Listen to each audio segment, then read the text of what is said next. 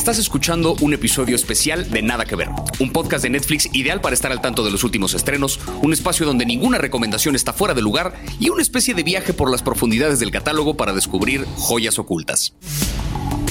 De este lado los acompaña Luisa Iglesias Arvide. Yo necesito más películas de Ouija en mi vida, de susto, repelús, ñañara, tripa y gore, o si no, me la paso mal. Me da la de prenderla.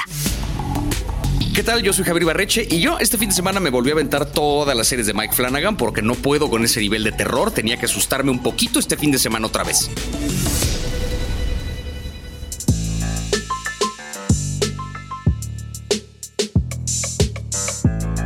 Bienvenidos, bienvenidas, bienvenides. Eh, adelante, no teman. Hoy tenemos un episodio especial un poco terrorífico, pero por lo menos estamos bien acompañados. Oye, pero yo sí me quiero asustar, Javi. Sino que, sino que chiste. A ver, tenemos presencias espirituales que seguramente ya en este estudio nos andan merodeando, pero además de ello, tenemos invitados muy especiales, necesarios para hablar de los contenidos el día de hoy. Precisamente, hoy tenemos un episodio cargado de elementos sobrenaturales, de misterios, de preguntas sin respuesta, así que decidimos llamar a los expertos, ¿por qué no?, a leyendas legendarias para dar un poco de luz a estos enigmas, aunque tal vez terminemos con todavía más interrogantes que antes. Como debe ser. Seguramente. Ahí los están oyendo, qué chido. Vámonos por partes, vamos saludándonos, como diría mi amigo Jack, por partes empezamos. Así que de entrada saludamos con todo cariño a José Antonio Badía. ¿Cómo estás, carnal? Ah, misterioso y contento. Misterioso y contento. Eduardo Espinosa, ¿cómo estás? Eh, y estoy, ya con eso, ¿no? Seguro que estás. Eh, mira, a veces tengo dudas, pero luego me veo en un espejo y digo, mira, sí estoy.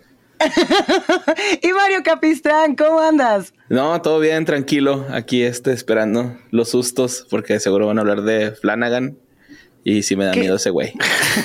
¿Qué te digo? Nos vamos a espantar y gracias de verdad por acompañarnos los tres. Ya saben que los admiramos un montón y que esta es su casita. Así que a echar mucho susto por acá, mi Javi. Pues bueno, eh, para setear el mood, para empezar un poco con este, con este asunto, eh, arranquémonos con el primer título de esta noche que es Archivo 81.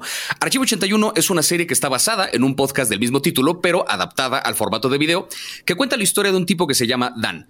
Es un tipo que se dedica a restaurar cintas de video para un museo y un día se le acerca un millonario misterioso que lo contrata para restaurar unas cintas que se perdieron en un incendio. Por la calidad del material, por lo delicado que está, tiene que encerrarse en una casa a restaurar este material y conforme empieza a restaurar las cintas y a ver los videos, empieza a ver la historia de una mujer que estaba haciendo una suerte de documental en este edificio, pero que se empezó, eh, a topar con varias cosas raras. Por un lado, se topó con el papá de Dan, que murió hace muchos años y que Dan no se explica qué chingados es ahí el señor. Y por otro lado, esta mujer empieza como a desentramar la historia de una especie de culto, personas que organizaban una suerte de rituales ahí en el edificio y a lo largo de la serie vamos descubriendo un poco qué pedo con este culto, qué pedo con el incendio y cómo todo esto está conectado a partir de un ritual muy extraño que le hacen un dios demonio que se llama Calego. Em, yo primero, ¿vieron la serie? Eh, señores de leyendas, este, ¿saben de qué, de qué estoy hablando? Totalmente. Sí. ¿Quién le entra primero? ¿Qué le entre? A ver, José Antonio. yo lo primero que aprendí es que lo mejor que puedes hacer si te quieres encontrar con cosas misteriosas y esotéricas es dedícate a algo bien específico. claro. Así como que yo restauro manuscritos de Mozart de los 1600 y va a llegar un experto a meterte en una cosa que no querías estar. Esta serie me la recomendaron, yo no la había escuchado, pero me empezaron todo el mundo a tuitear de que tienes que verle, ¿qué te parece y qué te parece? Y le empecé a ver y desde el primero fue de, ok, denme más, por favor. Aparte, eh, bueno, lo largo que yo he aprendido aquí, cosas en leyendas, sé que los aparatos análogos sirven más para capturar como espectros o esencias de otros eh, universos. Y, creo que ese es un buen toque, que sea restaurador de cinta, de cinta. Sí, porque es físico el, el contacto del mundo exterior con lo que está plasmándolo es físico en lugar de un digital. ahí lo cagado, justo el original se supone que el güey restauraba cintas de audio, de un podcast, pero el mismo concepto, o sea, era análogo el pedo. Y la cinta magnética. Pero yo lo que quiero plantear aquí, a ver, ustedes me van a decir, a mí siempre se me ha hecho muy injusto plantear que necesitamos eh, objetos análogos o dispositivos análogos para captar mayores energías o presencias, porque es el pretexto perfecto para que nunca se vean bien O sea, si es el pretexto para decir, uy, no lo alcanzamos a pescar, como que se glitcheó a la mitad así el, el VHS. ¿Por qué es así? ¿Por qué siempre tiene que ser Es así? que hay varios elementos que tienen que ver con el fenómeno paranormal. El primero y más importante es el psicológico. Es, la- es el cerebro el que capta el, el fenómeno primero que cualquier otra cosa.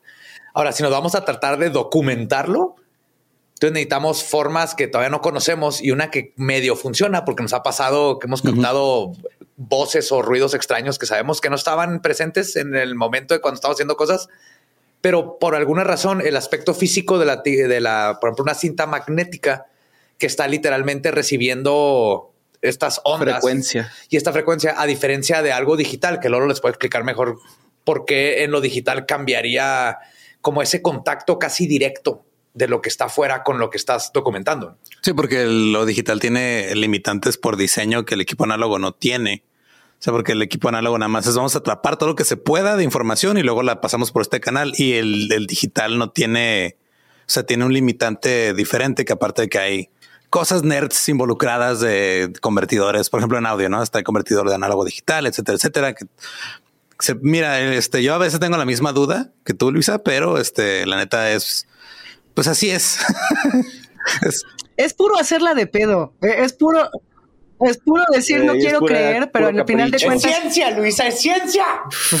queremos creer, ¿no? Queremos creer, pero también hay muchos grupos que nos han enseñado a no creer. Antes de, de que empezáramos esta conversación, Javi, tú habías planteado mucho el tema de los grupos espiritistas, ¿no? Y de la realidad de estos grupos que se han encargado de estafar o se encargaron Ah, por durante mucho muchos tiempo años hicieron eso. de estafar a mucha banda. No, digo, estafadores charlatanes siempre va a haber. Lo que en todo caso te, o sea, di- digo, sin spoilerte gran cosa, pero hay un capítulo, creo que es por ahí del 7, donde te explican el origen de este culto que hay en el edificio.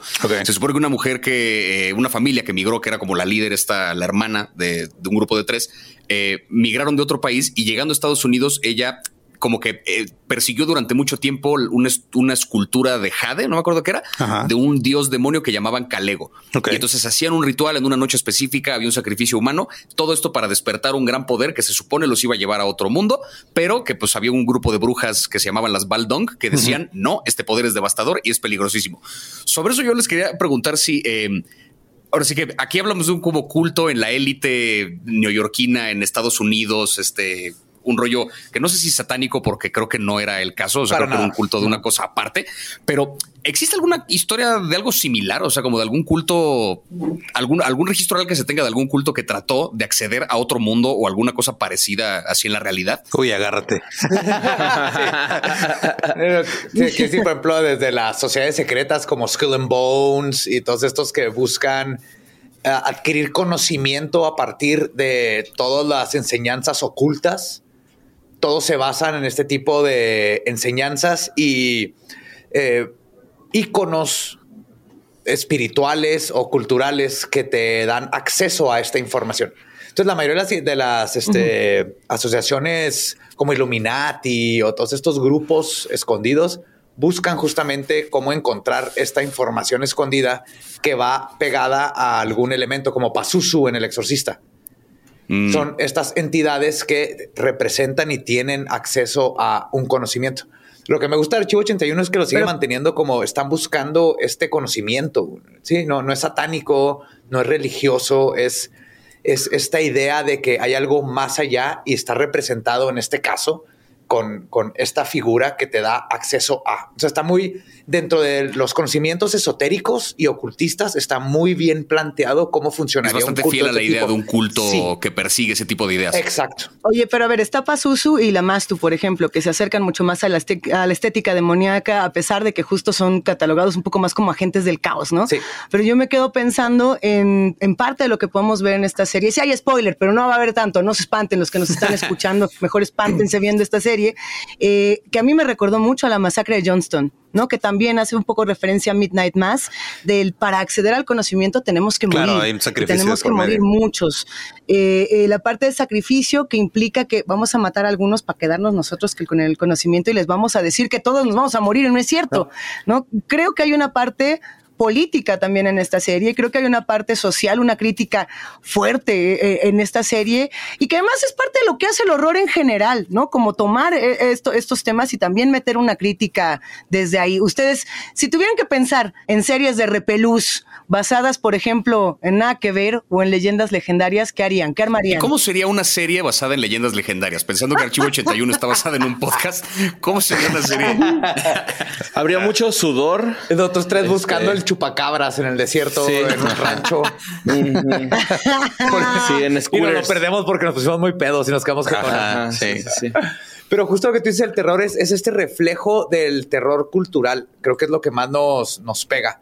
Y aparte to- todo ese juego, digo, el, el hecho de que el culto sea un- algo elitista y que tenga una estructura jerárquica de poder, eso se ve en todos los cultos que han existido siempre. O es sea, como eso, se degradan eso, los ajá, eso no lo metieron necesariamente por error, lo metieron por fidelidad a los cultos que han existido y que se han destapado en el mundo. ¿no? Y es que esto refleja perfectamente, por ejemplo, lo que pasó en las órdenes herméticas, el- cuando están los, los espiritistas, que verdaderamente empezaron como cómo científicamente podemos explicar el fenómeno paranormal. No fantasmas, porque fantasmas implica que hay vida después de la muerte. Empiezan a explicar esto y, y luego, luego, como seres humanos, hacemos sociedades, cultos que metemos era- jerarquías y todo esto. Y esto se remonta, ta- se remonta todavía más atrás a siempre que hay conocimiento, se forma alrededor un grupo de gente que se quiere hacer los dueños de ese conocimiento. Y, e- y es donde todo se degrada y empieza a caer, porque el conocimiento, es decir, la esotérica y el ocultismo se trata de que el conocimiento sea para todos. Ya va a empezar la intensidad, pero es que, a ver, A ver, préndanse en el grupo de los espiritistas eh, está Sir Arthur Conan Doyle, por ejemplo, ¿no? Que perdió toda Bien, su fortuna bu- buscando encontrar algo en el más allá. Pero inclusive el invento propio de la radio, que es un poco lo que nos trae a todos aquí, porque de ahí nació el podcast y de ahí nació eh, este tipo de contacto, nace de un ejercicio espiritista. O sea, tanto Marconi como Tesla, como toda esta banda, ellos querían encontrar espíritus y generaban estos aparatos y dieron con la pinche radio. O sea, inclusive los hallazgos tecnológicos más importantes vienen de la búsqueda de lo sobrenatural y de esa búsqueda de encontrar el qué. Pero tenemos, por supuesto, muchas eh, respuestas en esta serie y sin embargo una de las grandes quejas es que nos dejan muchos pendientes, eh, que, que se quedaron muchas cosas sueltas y que ahí usted adivine qué pasó. y Esa es de la qué se ventaja, sí, pero, o sea, tenían miedo de que hubiera spoilers de esta serie, pues no se puede, porque no sabemos qué pedo tampoco. O sea, yo Ok, sí la vi completa y, y Y justo, Luisa, lo que dices, el, el- el radio es como descubrimos esa puntita del radio, pero justo hablando del radio, ¿qué tal si ese fenómeno que estamos buscando está más abajo de lo que todavía nuestros, nuestros instrumentos pueden detectar? Nos falta, ¿no? Cómo, cómo llegar a detectar más allá del el ultravioleta, el infrarrojo y todas estas ondas de radio que conocemos, más allá del el ultraespectro, lo que se le llama. Entonces, nos falta un nuevo radio para saber qué más está pasando. No se trata de que sean muertos, pero tal vez hay cosas ahí que no hemos escuchado y visto, nomás no tenemos cómo detectarlas. Sí, claro, limitar la realidad solamente a lo que percibimos, pues es un poco, o sea, es un error histórico, ¿no? O sea, eso sí.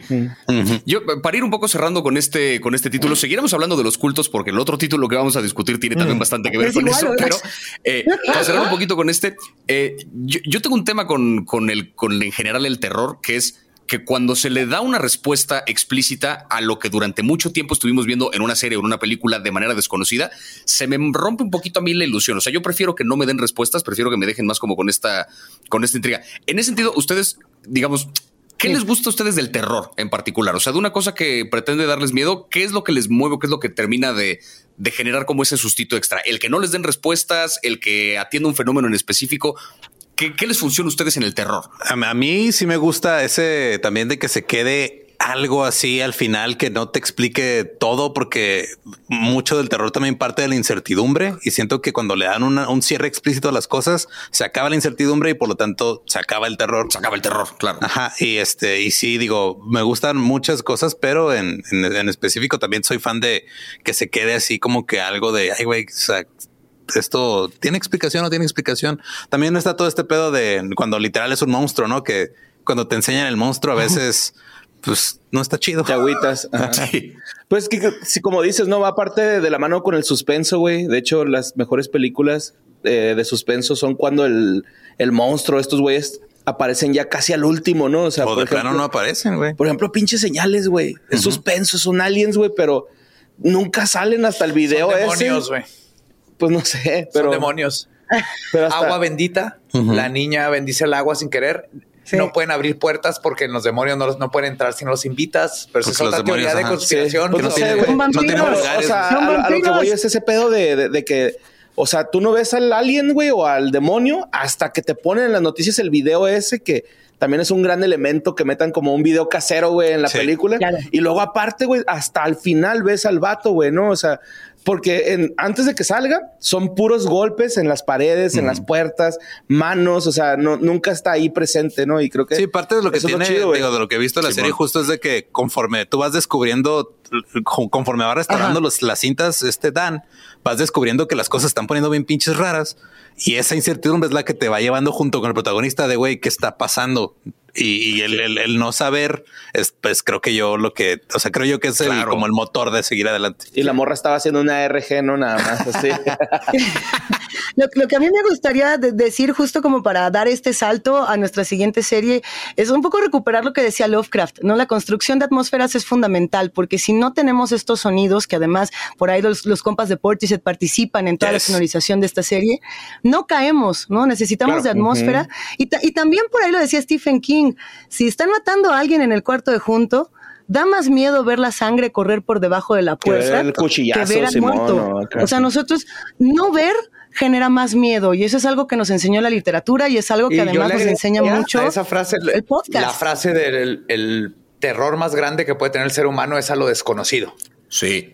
Y Ahí justo está. para mí también es Pues Lovecraftcito ver con santo. eso de que no puedes ver, ¿no? De hecho, es una técnica de como para dementrar a la gente o como para Claro. asustarla, güey. O sea, le, Sí, tapas pero los ojos y los es- torturas acá totalmente con para mí es el ruidos. balance de dejarte y luego dejarte una, una imagen que cuando te queda, para mí es muy Eso. fuerte, que cuando te quieres dormir, te estás imaginando esa, ese, ese flachazo como en el exorcista cuando sale Ajá. Pazuzu así en un flashback, así, ¡pah! un pequeño flash. Puta. O, hay- vi una En la Rec, ¿no? La niña Mereidos, güey. Así, pum. Caveat.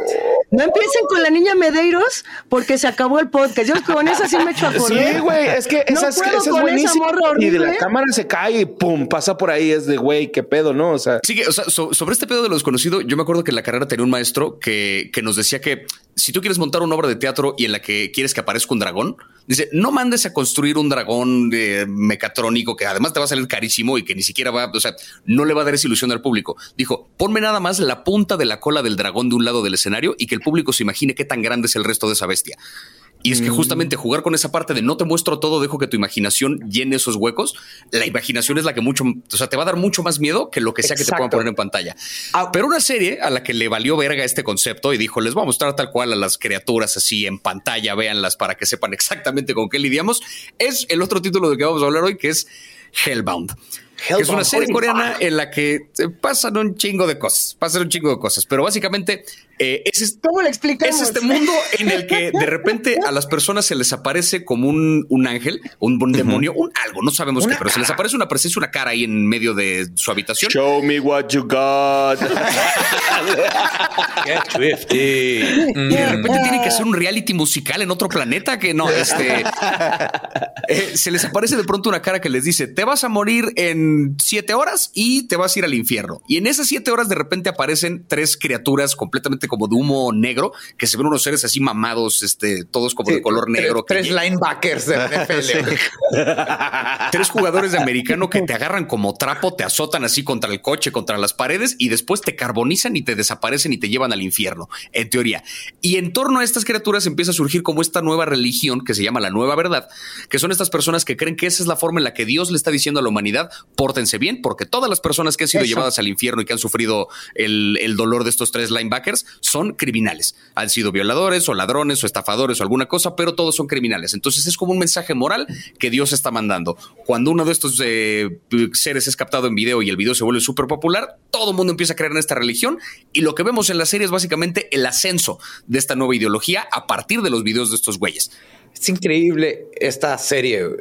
hay algo que hace magnífico eh, en el Oriente, que es tomar los conceptos del Occidente, de su religión, y como ellos lo siguen viendo como una mitología, lo podemos ver en Evangelion, por ejemplo, lo pueden. Es justo lo que le- pensé, Lo sí. pueden este, deshebrar y, y hablarte. Y rebrar en otra cosa. y güey. rebrar. Ajá, porque ellos lo ven como. Así como nosotros podríamos hablar de la mitología de los noruegos, porque para nosotros es, Es mitología. mitología. Para ellos, lo católico es mitología.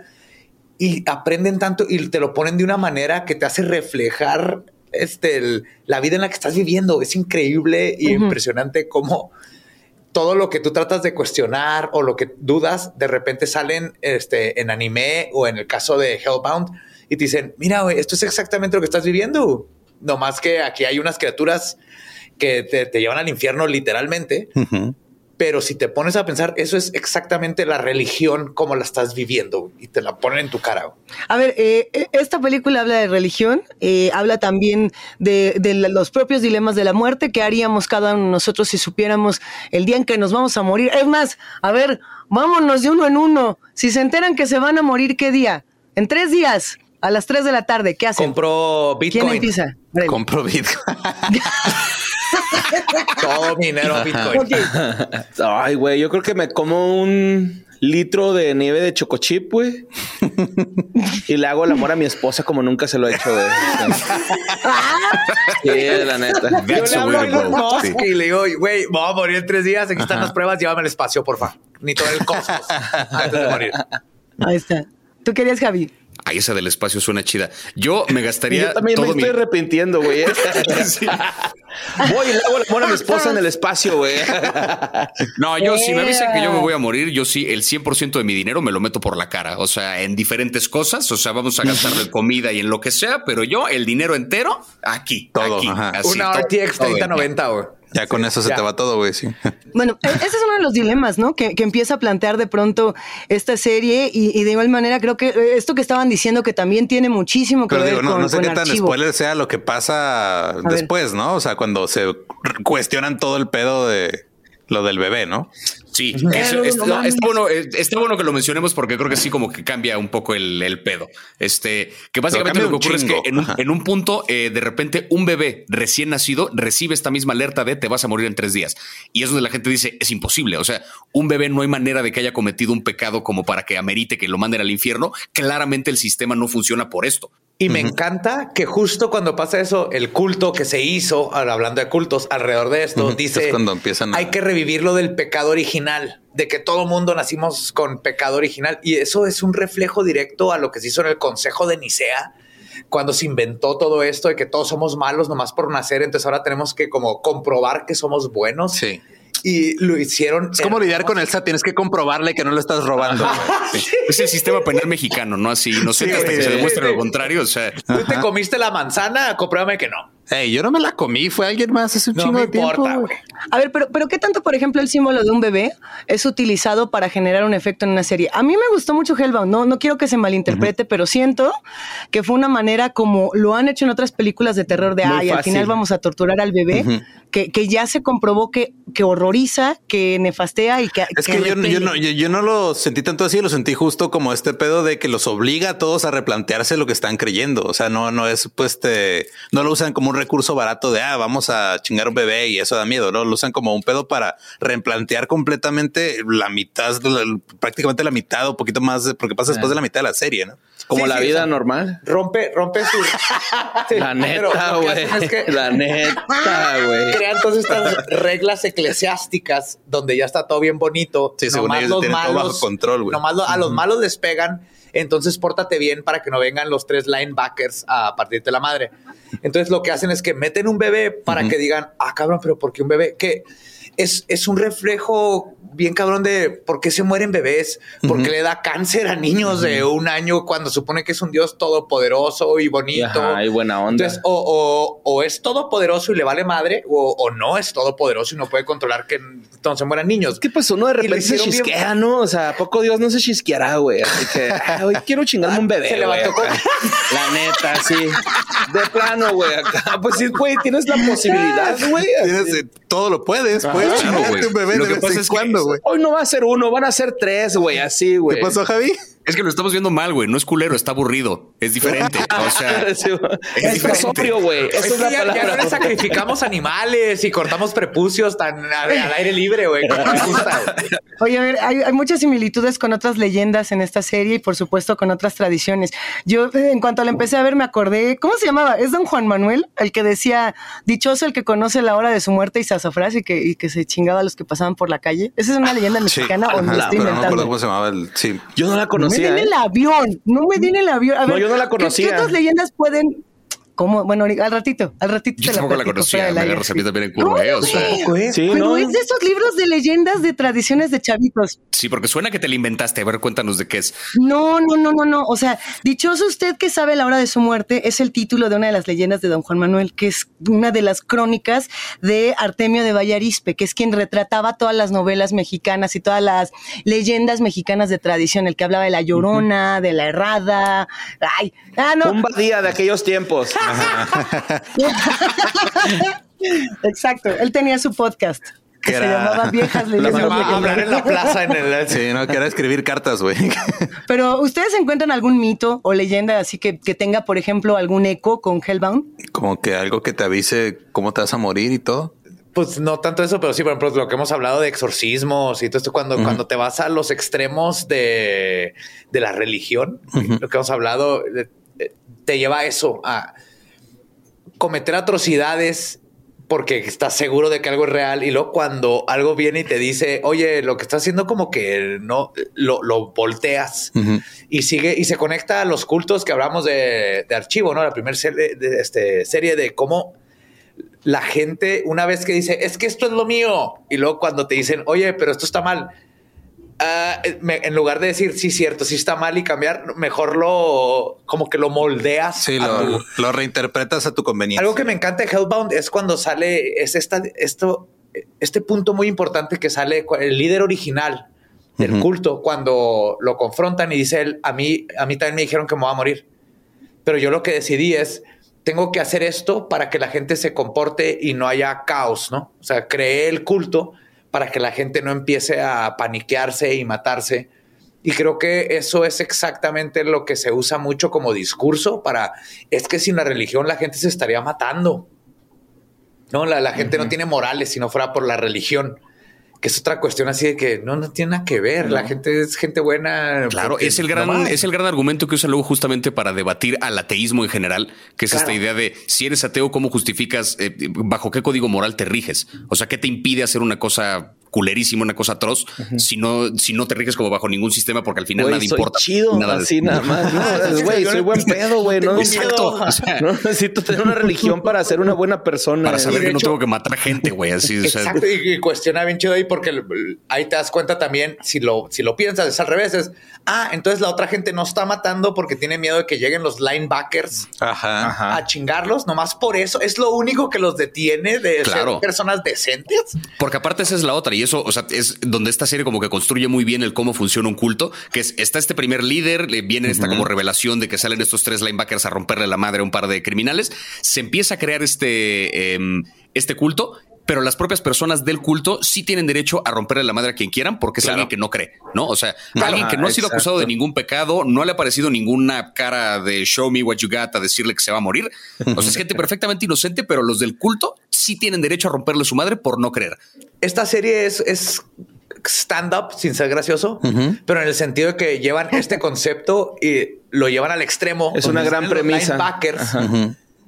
Para hacerte pensar en algo bien sencillo que pasa todos los días. Que es lo que hace la Pues comedia, que- ¿no? Lo llevas a un absurdo bien arriba Ajá. para que la gente diga, ah, sí, cierto. ah, O sea, si claro, esta misma serie fueran literal tres jugadores de americano los que le parten la madre, lo demás de la serie funciona igual.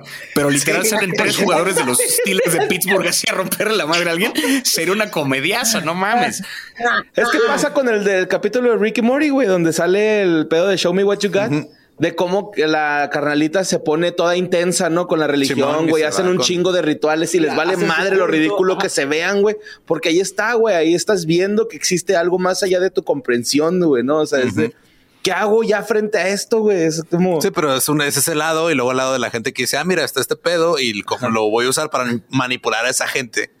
Que está buscando respuestas. Y luego está el pedo de no, nomás es un reality de, de, una canción súper chingona, güey. O sea, Que ese sea el final de Hellbound, me cago, güey, así. O sea, es lo que iba a decir. como el de South Park, no, también el primer capítulo que después que está buscando al próximo de BTS, güey. Que sobreviva.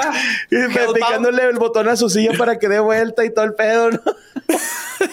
BTS juzga- juzgándote.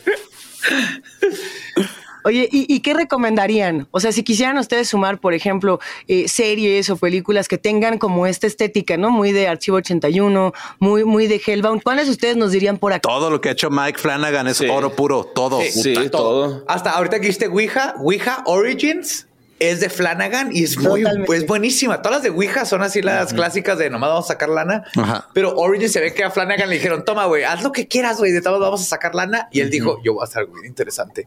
Y le salió bien vergas Ouija Origins.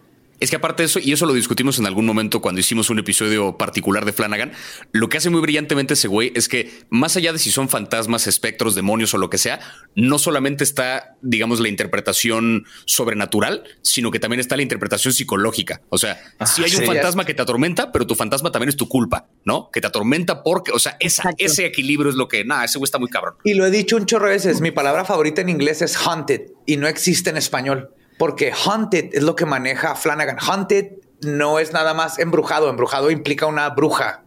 Embrujar.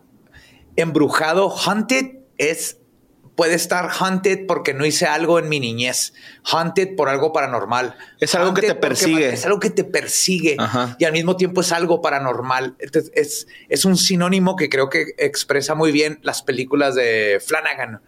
Y justo de ahorita que dijeron de que nos da miedo, la escena de, de en la de Haunted Hill, cuando se ve el bastón, House.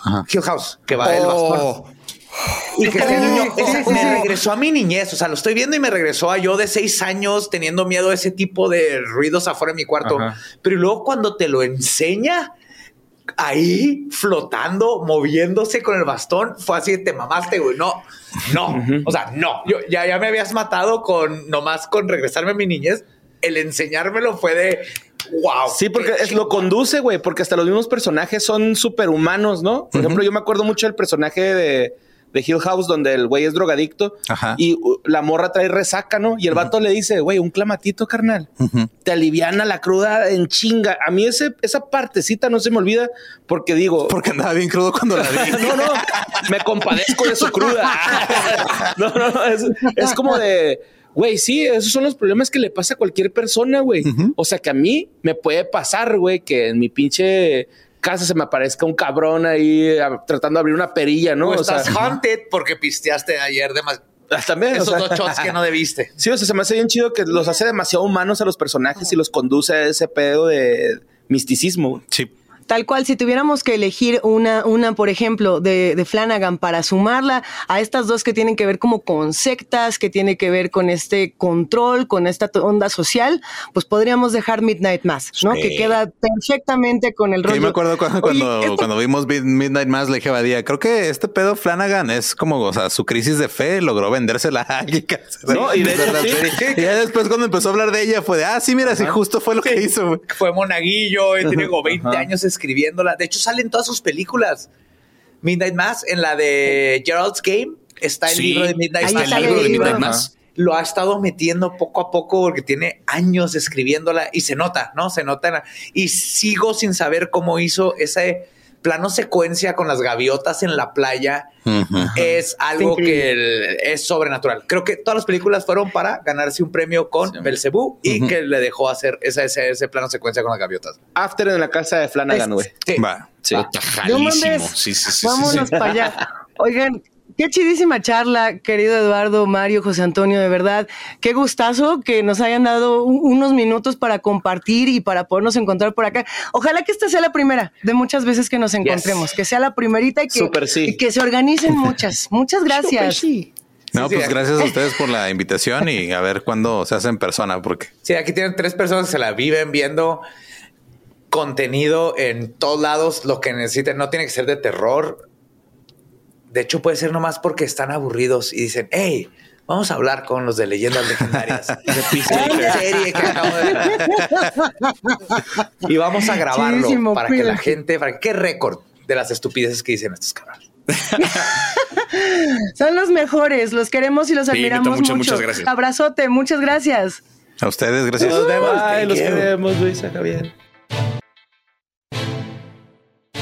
Pues bueno, por suerte para nosotros y para los muchachos de leyendas legendarias, el catálogo de Netflix está cargado de historias macabras y contenidos sobrenaturales, así que no dejen de compartir sus recomendaciones en nuestras cuentas de Instagram. Y no olviden que todos nuestros episodios Y, los, los nuestros. están en Spotify, Apple Podcast y otras aplicaciones para escuchar podcast. No olviden suscribirse y activar las notificaciones para no perderse de ninguna novedad. Nosotros somos Javier y Luisa y esto fue un episodio especial de Nada que Ver, un podcast de Netflix producido por el equipo de Posta. Gracias por escucharnos.